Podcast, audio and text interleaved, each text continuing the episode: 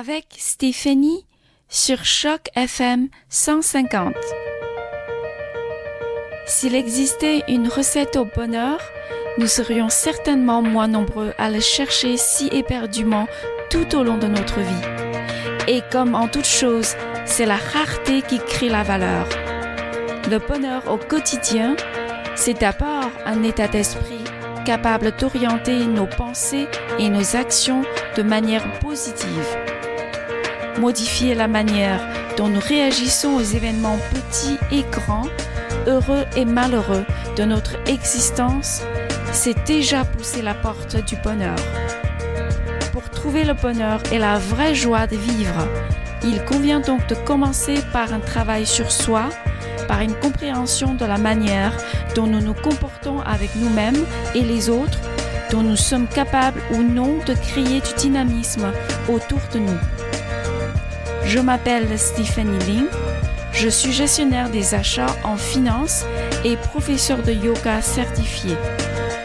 Je suis passionnée de voyage et de découvertes et ce que j'aime par-dessus tout, c'est vivre des expériences qui donnent du sens à la vie. Chaque semaine, je reçois des invités aux horizons différents et au parcours inspirants qui partagent leur passion, leur expérience et leurs conseils pour trouver la vraie joie de vivre et embrasser l'existence avec confiance.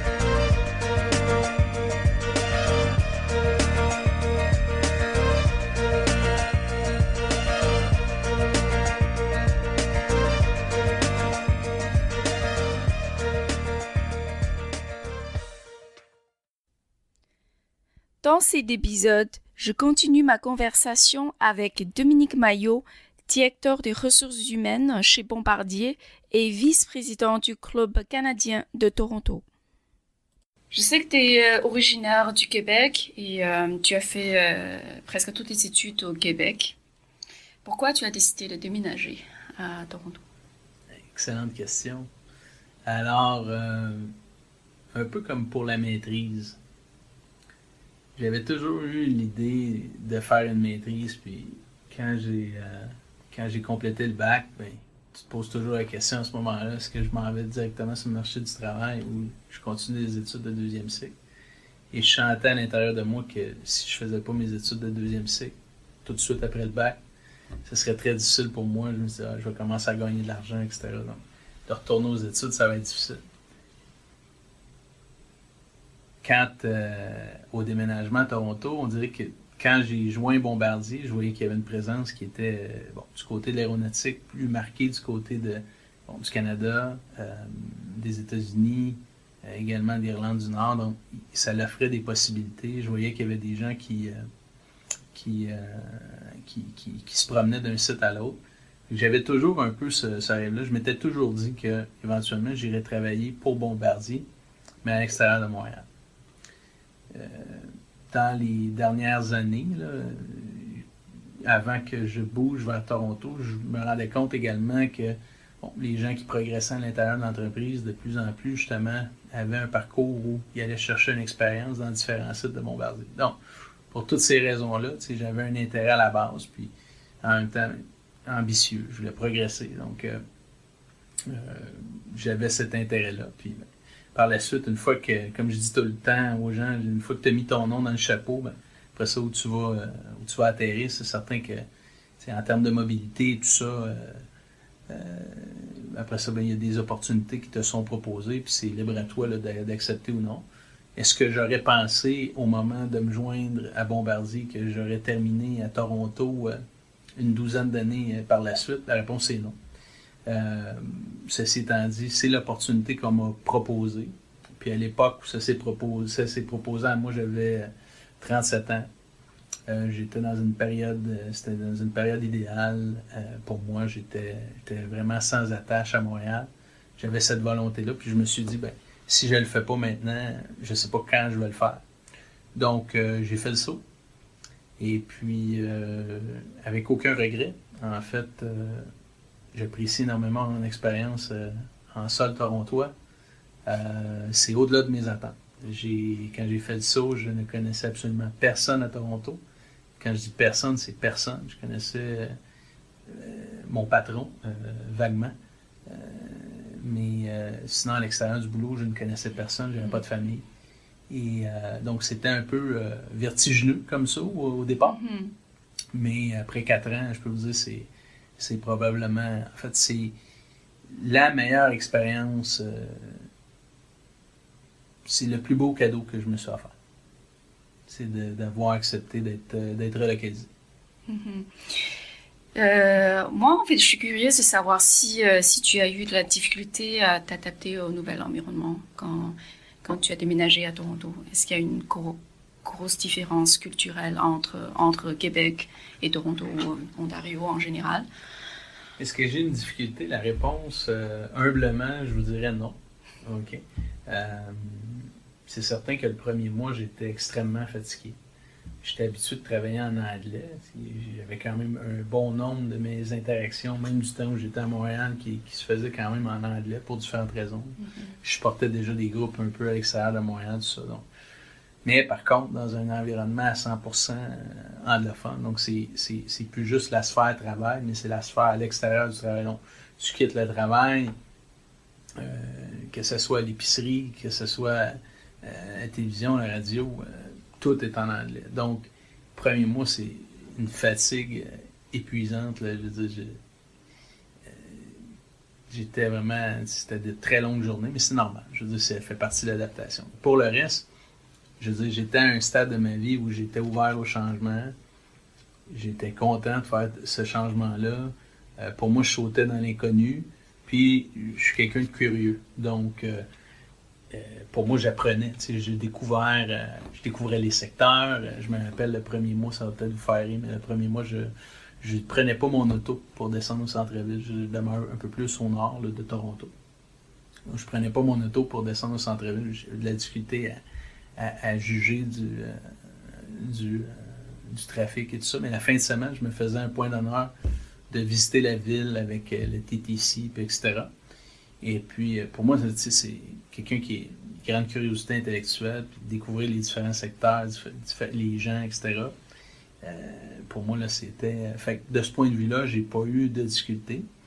En termes de différences, c'est certain qu'il y a des différences euh, culturelles. Euh, je vais vous partager ma petite expérience à moi, ou en fait, je vais vous donner ma petite opinion avec un petit O. Je ne prétends pas détenir la vérité avec un grand V, mais ma petite vérité à moi, c'est que euh, du point de vue du Québec, pour différentes raisons, je pense qu'il y a une culture qui, est plus dominante, qui est plus présente, qui est plus ancrée. Et puis, euh, alors qu'à Toronto, moi, ce que j'ai découvert, c'est les cultures avec un, avec un, avec un S. Mm-hmm. C'est-à-dire que c'est l'ensemble des communautés qui constituent, dans le fond, Toronto. Euh, toutes ces communautés-là, c'est d'en prendre l'ampleur, euh, ne serait-ce que de par le nombre, mais de se rendre compte qu'il y a une imposante communauté. Euh, bref, on parle des gens qui, sont à Toronto, donc ils le savent, mais je veux dire, issus de toutes les différentes communautés culturelles, avec chacune leur, euh, leur tradition, leur, leur, leur fête, etc. que ce soit les Grecs, que ce soit les, Chinois, les, Perses, les Russes, etc. Juste, euh, au départ, j'étais plus, euh, plus en contact avec la, communauté euh, russe ici. Mm-hmm. Et puis, je me rends compte qu'il y avait 200 000 russophones dans la région, puis avec leur propre même activité de, financement, leur propre canne dans coin de Muskoka, etc. il y a cette diversité culturelle-là qui existe au Québec, mais qui n'est pas aussi prononcée. Donc, pour moi, quand vous me parlez de différence, c'est ça. Mais pour le reste, je veux dire, j'ai pas. Euh, je me. Je ne réponds jamais à la question euh, préfères-tu Montréal ou Toronto? Pour moi, c'est. Non, mais pour moi, c'est deux villes totalement différentes avec leur charme particulier. Et puis, euh, moi, pour moi, j'étais dû pour un changement. Et puis, j'apprécie le changement que j'ai aujourd'hui. Mais je veux dire, pour moi, Montréal et Toronto, ils ont chacun leur, leur bon côté, puis mm-hmm. leur charme. Puis, c'est tout. Je veux dire, mais oui, effectivement, c'est différent. Il me paraît que tu es toujours occupé. Tu es directeur des ressources humaines chez Bombardier. Tu es aussi vice-président du club canadien. Tu participes aussi à beaucoup d'activités dans la communauté. Comment tu gères ton temps? Euh, ben là, c'est ce que je fais. Mais en même temps, euh, euh, ben, comment je gère mon temps? C'est une question de priorité. pour moi, j'ai fait un peu allusion tout à l'heure pour moi, euh, quand j'ai euh, quand j'ai joint Toronto, je connaissais personne.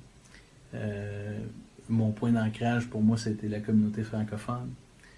J'ai ce sentiment que je dois quand même beaucoup à la communauté francophone parce que c'est à travers elle que je me suis fait des amis ici, que je me suis recréé un réseau, bref, que je me suis recréé des liens sociaux.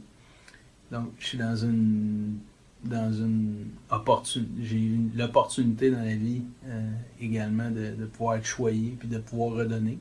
Fait que c'est juste de balancer les priorités. Mais pour moi, je reviens un peu à la notion de fierté et tout ça. Moi, je suis fier que la communauté francophone, par exemple, tienne un salon du livre comme on a eu la semaine dernière. Je suis fier que la communauté francophone euh, fasse une semaine de la francophonie au mois de mars. Euh, je suis fier que on soit capable de faire amener des artistes comme Louis-José des compagnies, et puis que ça connaît du succès.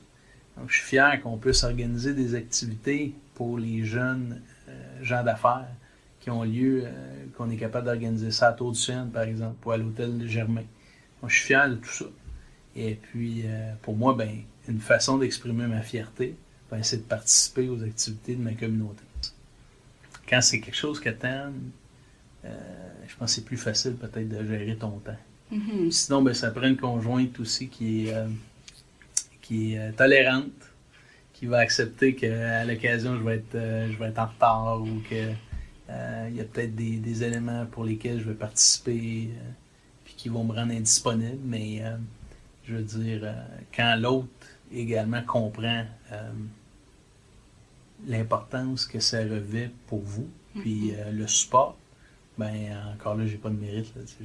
c'est plus à ma conjointe, à, mon ami que, ça revient. Mm-hmm.